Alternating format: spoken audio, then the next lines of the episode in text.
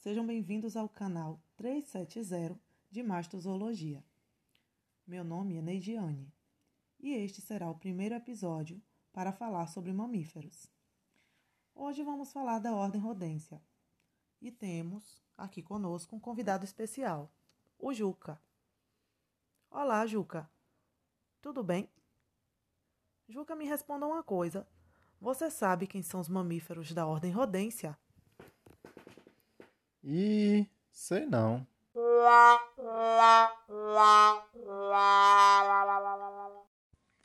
Mas, Juca, você não conhece os indivíduos do grupo mais numeroso do mundo?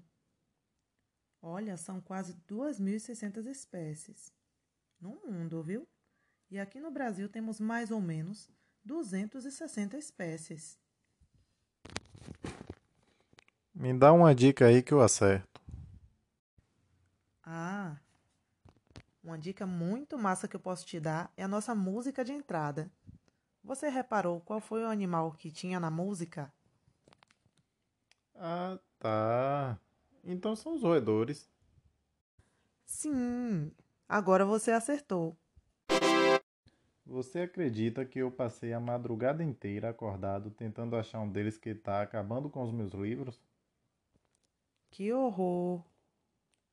E você sabia também que eles conseguem viver em diversos ambientes e consomem qualquer coisa que encontram pela frente? Mas assim, eu acho que a maioria prefere grãos, né? E eles são onívoros, mas alguns se alimentam só de plantas. Muito interessante. Me conta mais. Bom, eles têm dentes especializados também para roer. Possuem um único par de incisivos superiores que crescem continuamente e um par de inferiores que não são bem desenvolvidos. E o que eles fazem para esses dentes não crescerem muito? Ah, eles roem bastante. E quanto mais eles roem, os incisivos vão passando um no outro. Aí, né, ficam mais afiados, além de sofrerem desgaste também. Hum, esses animais devem ser muito antigos. É sim. Os primeiros registros são do período Paleoceno, logo após a extinção dos dinossauros. Mas pode ter existido antes desse período, né? Eles se diferenciam entre si morfologicamente e ecologicamente. Ô Juca, mas deixa eu te perguntar outra coisa. Você sabe qual é o maior roedor brasileiro? Sei sim. Eu vi um documentário outro dia. É a capivara, mas também vi que elas são hospedeiras de um carrapato estrela. Isso deve prejudicar a saúde dos humanos que têm contato com ela.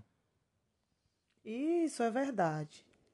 Os roedores causam impactos ambientais por terem uma grande desequilibrada população, além né, de impactos econômicos e principalmente na saúde humana, como você falou.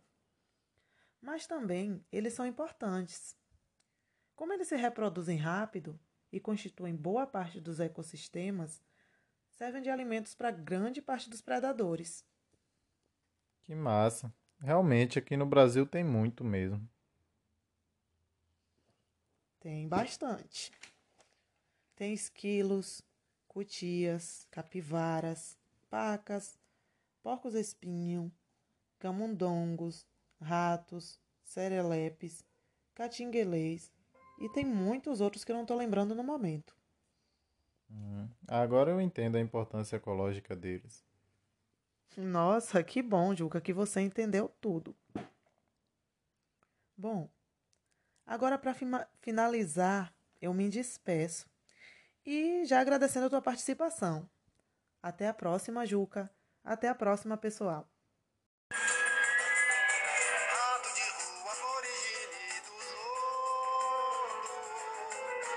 gelada, sabão. Quase risonho, profanador de tumba. Sobrevivente, a chacina, a lei do cão.